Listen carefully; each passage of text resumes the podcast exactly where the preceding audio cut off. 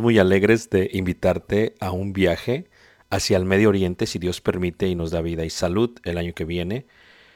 Será de gran bendición para ti estar con nosotros. Estaremos viajando a través de todas las jornadas de Egipto, iniciando por la maravilla del mundo, que es las pirámides de Giza, yendo a través de un crucero por todo el río Nilo y mirando varias de las ruinas de los faraones y de las dinastías de aquellos tiempos. Y después viajaremos por el desierto, por todos los desiertos, hasta llegar al monte Sinaí.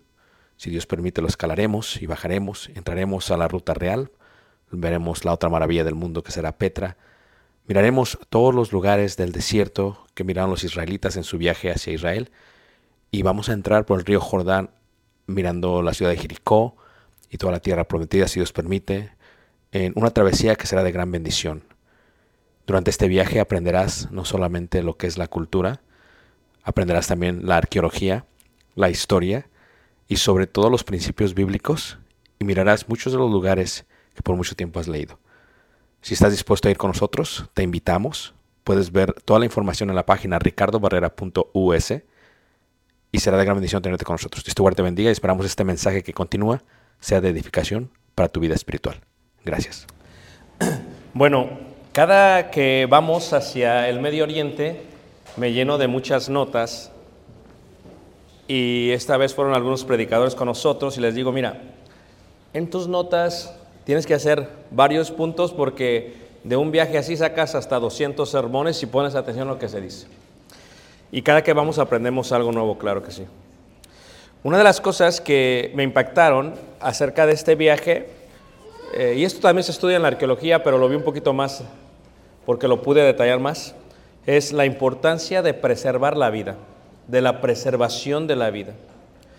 Y en la antigüedad, cuando se estudia una, un asentamiento o, un pueblo o una ciudad, para que ese asentamiento crezca, se fortalezca y llegue a ser fuerte, eh, se requieren cuatro cosas. En hebreo se le llaman las cuatro M's.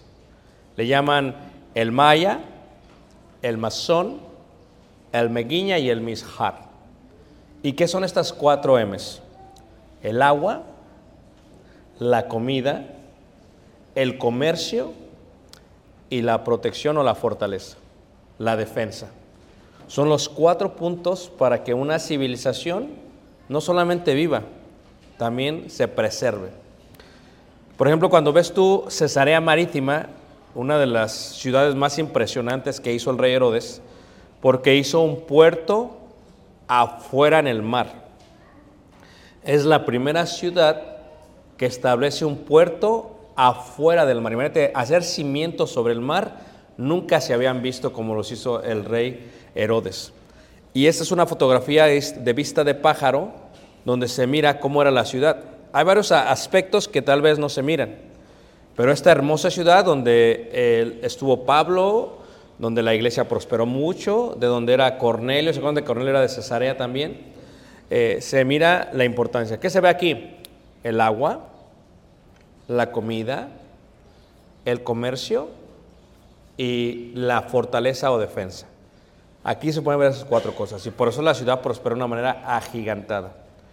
Cuando ves, por ejemplo, eh, la ciudad de Jerusalén, ves lo mismo, que aún hasta el día de hoy miras eh, esos rasgos de, de defensa, ¿no? ¿Qué ves?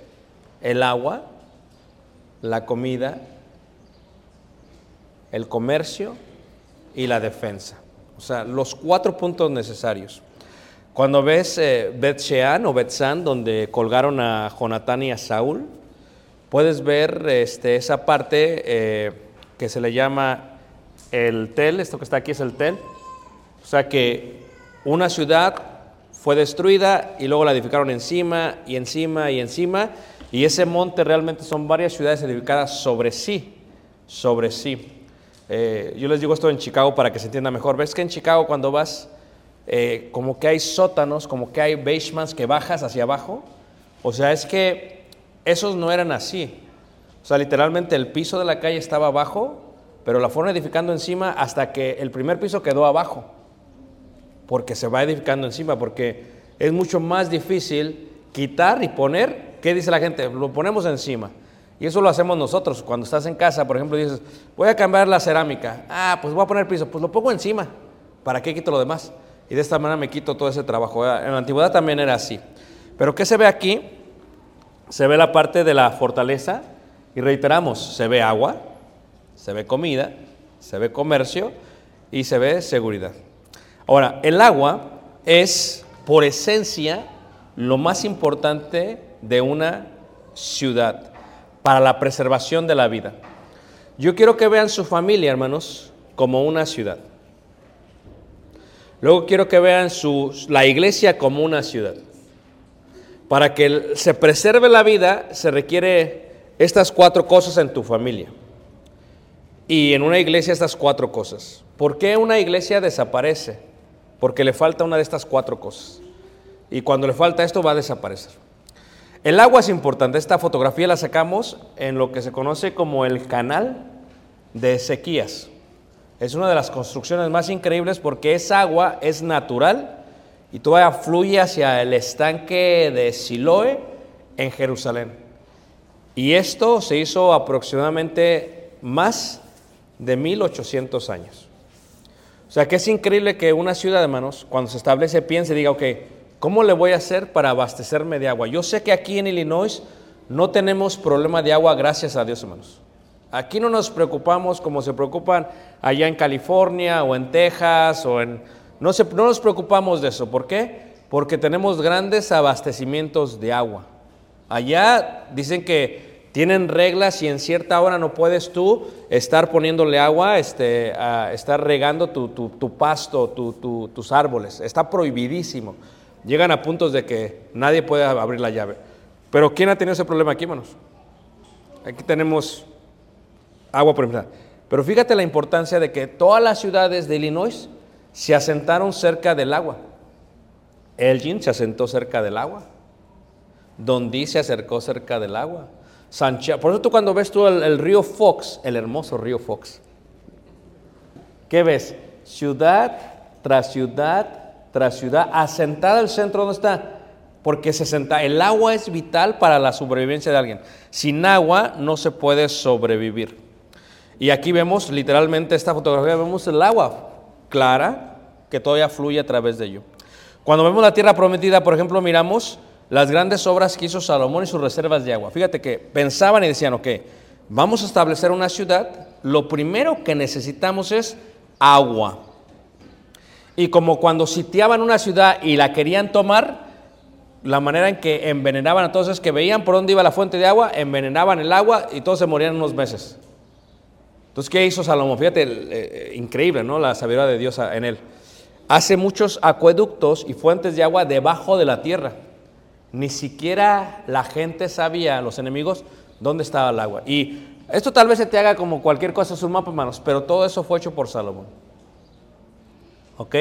Más de una milla de acueductos subterráneos para florecer los abastecimientos de agua que necesitaba, las reservas de agua que necesitaba. Fíjate la importancia del agua para ellos. Cuando vemos el agua, en la Biblia tiene siete puntos el agua. Primer punto, el agua se muestra como el Espíritu de Dios. Si creyeres en mí, de vuestro interior correrán ríos de agua ¿qué? Viva. O sea, el Espíritu Santo es vital para la sobrevivencia de tu familia y de la iglesia. Cuando uno permite el pecado en la iglesia, ¿qué pasó con David? Y no quites de mí tu Santo Espíritu, porque él estaba en qué manos? En pecado. Cuando el Espíritu Santo abandona su iglesia, cuando el Espíritu Santo abandona la familia, hermanos, la familia queda destruida. El agua es necesaria. Sin el Espíritu de Dios no podemos sobrevivir.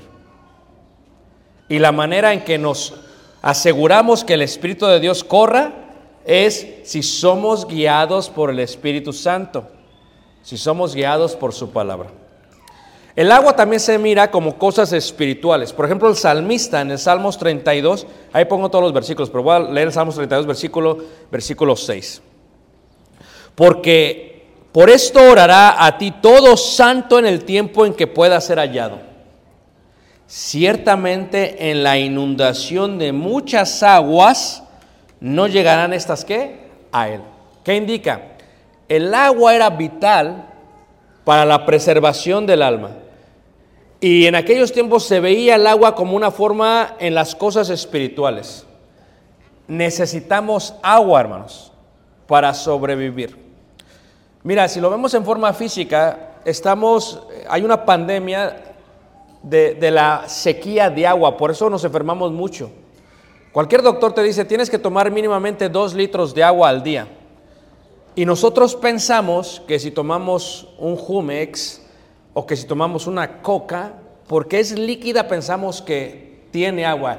Y sí tiene agua, pero muy poca agua. Dice el hermano, ya me tomé dos litros de coca, ya me tomé mi agua. No.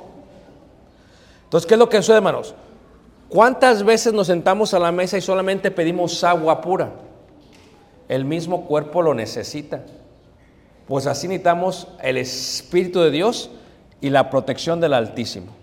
Necesitamos dejar siempre que sea agua pura y no contaminada, agua pura y no azucarada, agua pura y no muy salada, que sea agua pura que fluya del cielo a nuestra familia y sobre todo a nuestra qué? ciudad. El agua también se ve en la Biblia como la vida eterna.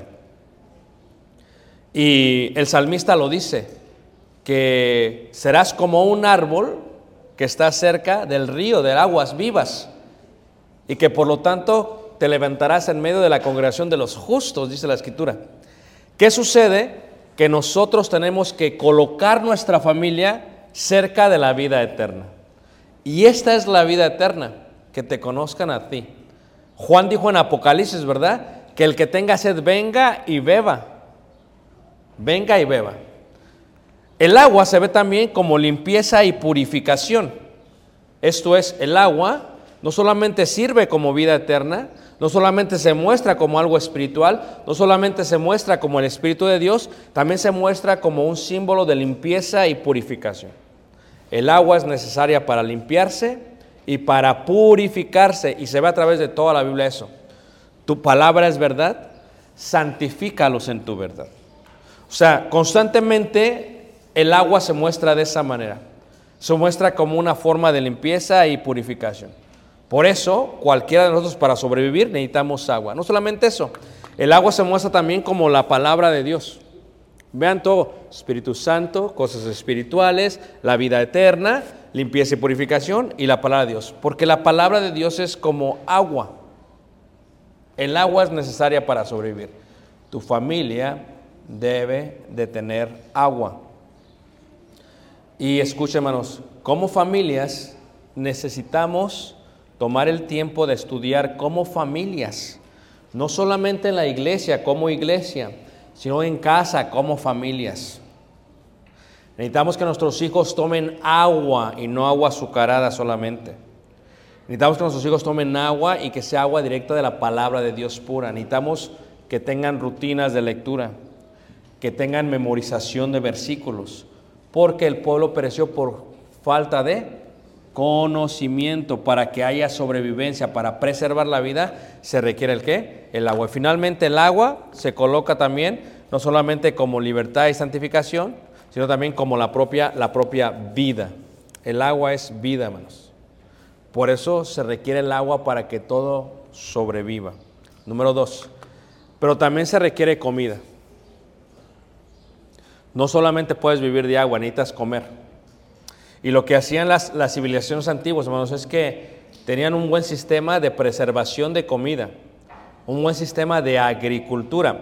Esta foto que ven aquí, eso es el desierto de Judea.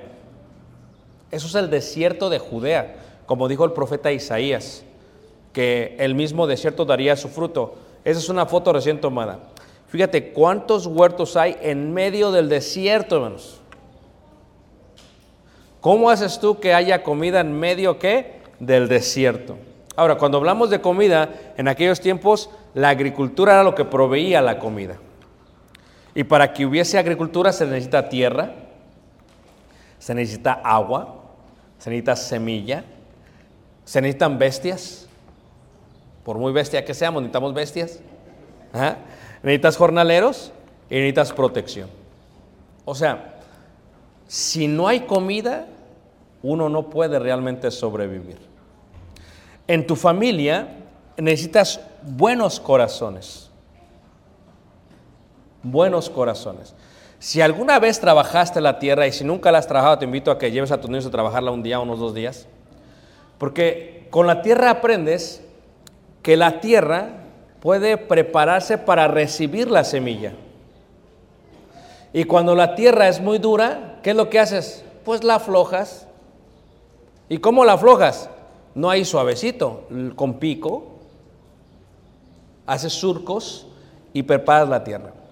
Cada corazón del miembro de tu familia es tierra, que necesita agua pero que necesita también, ¿qué manos? Comida. El agua es el Espíritu de Dios. Cuando tú cantas palabras de la Biblia, estás haciendo que llueva en tu hogar. Cuando tú lees una lectura bíblica, estás abriendo una apertura para un arroyo dentro de tu hogar. Cuando tú meditas en estudios, estás dejando que fluya el agua dentro de tu hogar. El Espíritu Santo tiene que obrar en ese hogar. Número tres, pero se requiere sembrar la semilla. Y hay todo tipo de semilla. Le decía yo a Tali, por ejemplo, ayer que, cosechó, le digo, mira, con estos jitomates ya se pagó toda la cosecha. Y lo que falta por dar, porque van a dar hasta septiembre, hermanos. O sea, unas buenas ensaladas, unos buenos chiles. Fíjate, ya se pagó. ¿Qué sucede? La semilla es buena para dar. La palabra de Dios y la promesa de Dios se siembra en tu hogar. Que tu familia esté segura que las promesas de Dios se van a cumplir en tu hogar. Que conectes siempre la bendición con la promesa de Dios, pero que conectes siempre tu vida con la palabra de Dios. Si tú preparas la tierra, porque hay unos hijos que son bien tremendos, tienes que darle con pico y con pala, y hay otros hijos que son bien suavecitos, ¿a poco no? Illinois, la tierra más bonita. Después de septiembre está toda flojita. ¿O no es cierto, hermanos? Pero vete a Arizona a ver si es igual. Pero vete a California a ver si igual. No es diferente, hermanos. Aquí tú sales, hermanos. En septiembre hasta te inundas en la tierra. Hay mucha agua. Hay muy buena tierra. Hay veces se tiene que trabajar. Y la palabra ayuda para eso. Pero tienes que preparar los corazones de tu familia. ¿Te gustaría que tu familia fuera una familia que extendiese el reino de Dios? ¿Te gustaría que preservaran la vida después de varias generaciones? Yo, la verdad que andaba medio así como recuperándome de la tos, pero te voy a decir algo que me súper motivó en el campamento que me dio pila. la montaña rusa de los niños. Yo estaba en shock. Estaban bien chiquitos todos. Y nunca había visto tan estratégicamente la coordinación de los niños como la vi ese día. Me motivó hasta hacer para los jóvenes, pero increíble, ¿a poco no? O sea, el campamento es una sumamente diversión de los niños. Se súper que divierten. Pero el campamento no puede ser solamente un tiempo de recreación y de alegría. Tiene que invertirse en poner la semilla en ellos. Por eso le decía a la tía, no nomás anda invitando para la obra, anda invitando para las clases bíblicas. Por eso le decía a los, despierta a tu niño para que esté en la clase de los niños. Porque de qué sirve que se gozan si no hay plantación de la palabra de Dios? Y solamente tú, como padre de familia, puedes asegurarte que se plante en ese corazón. Porque si no lo hacemos, hermanos, ¿quién lo va a hacer? Se necesitan bestias, y disculpen que ponga bestias, pero es la manera en que lo decía la Biblia, ¿no? Jornaleros y protección. ¿Sabes qué hacían en la antigüedad, hermanos? Cuidaban a, a, sus animales tanto como cuidaban a los seres humanos. ¿Por qué? Porque de ellos dependía la comida. ¿Sabes qué hacían? Cuidaban tanto de sus jornaleros como cuidaban de sus soldados, porque de ellos depende la comida. Cuando no hay comida, hay, se empieza a emigrar a otro lugar. ¿Y qué es lo que pasa? ¿Por qué todo África, por qué toda Europa está lleno de africanos, hermanos? Porque no hay agua y porque no hay, ¿qué, hermanos? Comida. Porque no hay agua y porque no hay comida. Cuando tu familia empiece a emigrar, es porque no hay agua y porque no hay comida. Si no, no tienen razón por qué emigrar. Si tienen todo lo que necesitan, van a estar ahí. Pero ¿qué hacían ellos? También protegían todo. Por la plaga, por el ladrón y por los animales. Yo ya vi un jitomate ahí tirado en mi huerta. Ya sé que es una ardilla. Ya que la encuentre, a ver si la encuentro. Me dan ganas de agarrar un rifle, pero tampoco voy a matar una criatura, ¿verdad? Mejor le pongo unos jitomates abajo para que no se ande subiendo arriba. Que el contexto es protección. La agricultura y comida son necesarios para la preservación de la vida. Fíjate que la Biblia habla de la importancia de la comida. Le dice a Noé, vas a guardar esta comida porque vas a estar en el arca. Le dice también al faraón, haz esto y reserva comida para que tengamos comida por los siete años que no va a haber abundancia. ¿Qué dicen los egipcios? Tenían ciudades solamente para reservar la comida, en el caso de Éxodo. ¿Qué dice el, el, rico? Tenía graneros, hermanos. La comida es necesaria. No solamente hablo de la comida física, hablo también de la comida espiritual. ¿O acaso solamente de pan vivirá qué? El hombre. La comida es bendición. Y nuestros hogares tienen que tener abastecimientos de comida. Levanta la mano, todavía me sigue, hermanos. Número tres, comercio.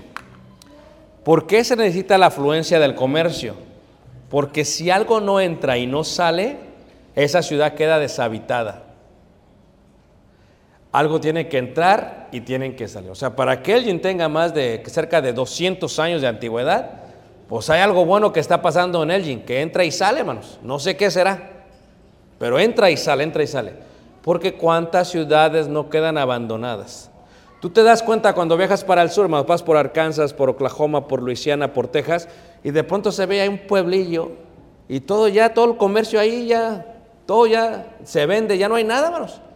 Lo que una vez tuvo vida dejó de existir por falta de qué? Del comercio. Mira, esta es la calle principal de Jerusalén. Fíjate, la calle, ¿cómo se le dice las calles principales de comercio? Cardo. De ahí viene el nombre Ricardo, Cardo. Cardos. Los cardos antiguos. Aquí pueden ver de Betseán. Es importante que haya comercio. Es importante que haya afluencia. Es importante que pase por la ciudad eso. Es importante que pase por la familia. Mira, aquí puedes ver Betseán de la parte de arriba. Y fíjate, qué interesante, hermanos. La ruta del comercio, comercio, comercio, comercio. Tres rutas. Porque cuando una ciudad tiene comercio, una ciudad tiene vida. Cuando una ciudad tiene ese intercambio, una ciudad tiene vida. Si una ciudad deja de tener comercio, la ciudad se, se va apagando y se muere, como les decía yo en unos ejemplos, hermanos. Se van muriendo, se van terminando, se van acabando. Entonces, para tener una buena ciudad, una buena familia, hay que ayudarles a que exista el comercio. Hay que ayudarles a que tengan balance, a que tengan medidas, a que tengan metas, a que tengan objetivos. Como familia se requiere eso. Porque ¿de qué sirve que tienes comida si no tienes comercio? ¿De qué si tienes, tienes agua si no tienes comercio? Las tres cosas son que vitales y necesarias. Maya es el agua, masón es la comida, mejiña es el comercio. Necesitas las, las tres M's. Sin las tres M's no se puede sobrevivir. Y necesitas estar bien. Pero ¿de qué sirve que tengas comercio si no tienes seguridad? ¿Tú te has dado cuenta, si vieron las noticias el jueves, que agarraron a, a dos ciudadanos norteamericanos que eran espías chinos en el área de San Diego? ¿Alguien vio las noticias? Solamente soy el, el único chismoso. Y tú dices, pues ¿qué tiene de malo? No está el chinito ahí y está nada más diciéndole a los chinos, no, es que estas son sus estrategias acá. Y los metieron a, a- a la cárcel. Espías. Y tú dices, ¿cómo puede haber espías? A lo mejor aquí hay espías, yo ni sé. Porque la seguridad, hermanos, es lo más importante. Si un lugar no es seguro, no importa cuánto comercio, ni cuánta comida, ni cuánta agua haya. Por eso vivimos en un país bendecido. Como tú lo quieres llamar, tal vez es uno de los más seguros del mundo. Aunque pasen mortandad como en todas partes, pero más seguros del mundo. ¿A poco no, hermanos? ¿O no es seguro, hermanos? Es seguro. Yo siempre digo a la gente, vienes manejando de México, dicen, no manejes de noche, no manejes de noche. Y nada más pasas la frontera, vete todo de noche, no hay problema. Vas de noche en México, si te para la patrulla, asústate, más que de los ladrones.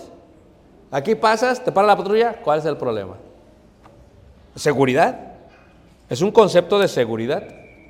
Si la antigüedad no tenían seguridad, no podían preservar la ciudad. ¿Y qué era lo que hacían ellos? Lo primero que hacían es que colocaban una fortaleza. Ponían muros. Y los muros se labran con qué?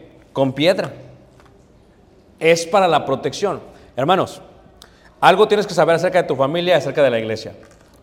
No se trata si va a pasar, es cuándo va a pasar. Si uno no protege la iglesia, ¿quién la va a proteger? ¿Por qué afecta el problema con la iglesia? Porque si le afecta a la iglesia, le afecta a mi familia. Si yo no lo veo así, hermanos, no me va a preocupar la iglesia. Pero si yo veo la relación que hay entre la iglesia y mi familia, voy a tratar de proteger a la iglesia porque me afecta en la familia. ¿O no afecta en la familia, hermanos?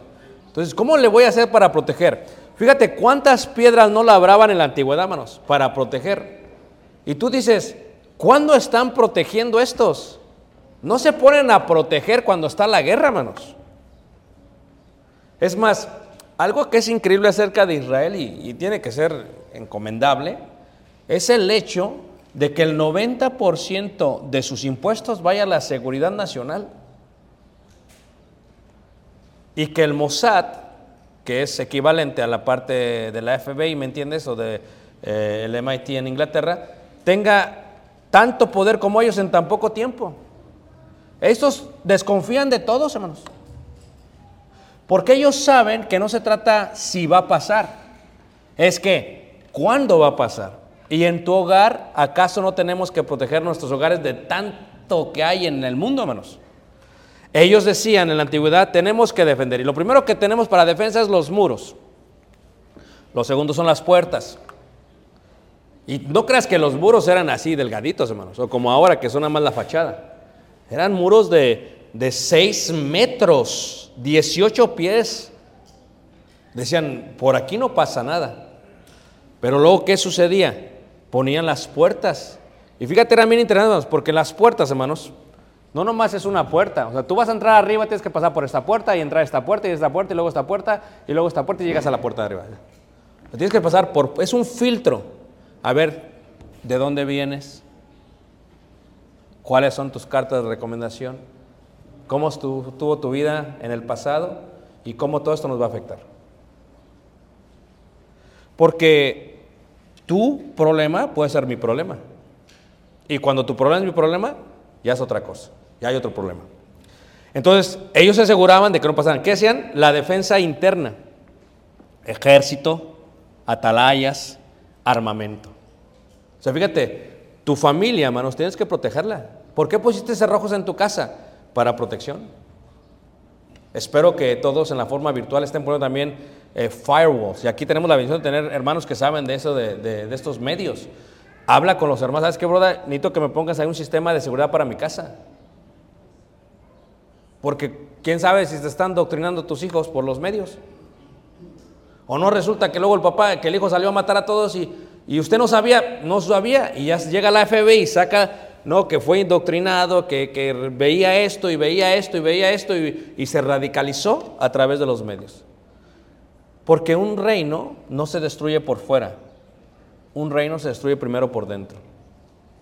¿Y se acuerdan cómo estaba aquel hombre, eh, perdón, aquel demonio que salió porque lo sacaron de la casa? Fue, trajo siete peores.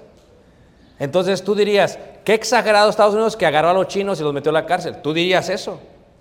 O tú dirías cuando uno viene con, porque hay cosas, comida no te dejan pasar. No puedes pasar carne de puerco, no puedes pasar, pues qué exagerados, ni que les fuera a hacer daño. Pero ellos como estudian dicen, si eso trae un insecto, como el que está pasando en California, nos puede afectar increíblemente. Por eso lo hacen, por seguridad. Por eso se llama Homeland Security Investigations. HSI, ¿por qué? Porque tienen que investigar, hermanos. Esto es, esto es parte de la seguridad nacional. ¿Cómo me afecta a mí? ¿Cómo te afecta a ti? Pero en tu familia tienes que estar al tanto. Mira que ya mi hijo tiene un nuevo amigo, pues vamos a darle, vamos a escanearlo, ¿a poco no? Vamos a escanearlo, ¿ah? ¿Qué, ¿Qué, te traes? ¿Cómo te traes? ¿Cómo vienes? Que luego viene tal vez este, eh, un video que está viendo un influencer, vamos a verlo, vamos a verlo, vamos a escanearlo, amén hermanos. Porque tu seguridad es importante y la seguridad de tu familia. Ah, y también, ¿qué pasa con tu esposo? Que trae un nuevo amigo, vamos a escanearlo también. Que tu mujer trae una nueva amiga, vamos a escanearla, porque quién sabe, bien sumisa, luego se me hace bien rebelde, pues vamos a ver qué pasa, ¿no? Todo esto tiene que ver con eso. Ellos hacían eso, defensa externa, defensa interna, y lo hacían con que se armaban, se armaban, se armaban, se armaban. Nunca dudes de armarte en tu casa. Ármate. No, a ver, no van a malinterpretar. El hermano dijo, ya tengo unas 3, 4 pistolas. No estoy hablando de ese tipo de armamento, hermanos, ¿ok? Estoy hablando del armamento espiritual. ¿Están todos aquí, hermanos? Hay cuatro cosas que necesita alguien para preservar su vida. Número uno, ¿qué, hermanos? El agua. Número dos, ¿qué? La comida. Número tres, el comercio. Y número cuatro, la defensa. Sin ellas, hermanos, no podemos preservar como vida. ¿Sabes qué fue lo que hizo David con Salomón? Le dejó todo en charola de plata. Le dejó un súper ejército. Le dejó súper abastecimientos de agua, súper abastecimientos de comida, hermanos. Y le dejó una súper herencia espiritual. Porque sabemos que el corazón de David era conforme a quién? A Dios. O sea, lo que le dejó fue eso. Y por eso se preservó la vida en todo su reino. ¿Quieres preservar tú la vida?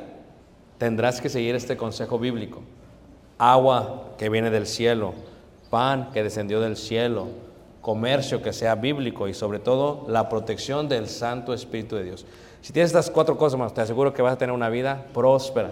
Vas a morir de muchos días, vas a morir contento, pero hay que estar siempre alertas, porque cuando uno menos lo espera, es cuando te dan el ataque. ¿Están todos aquí, hermanos?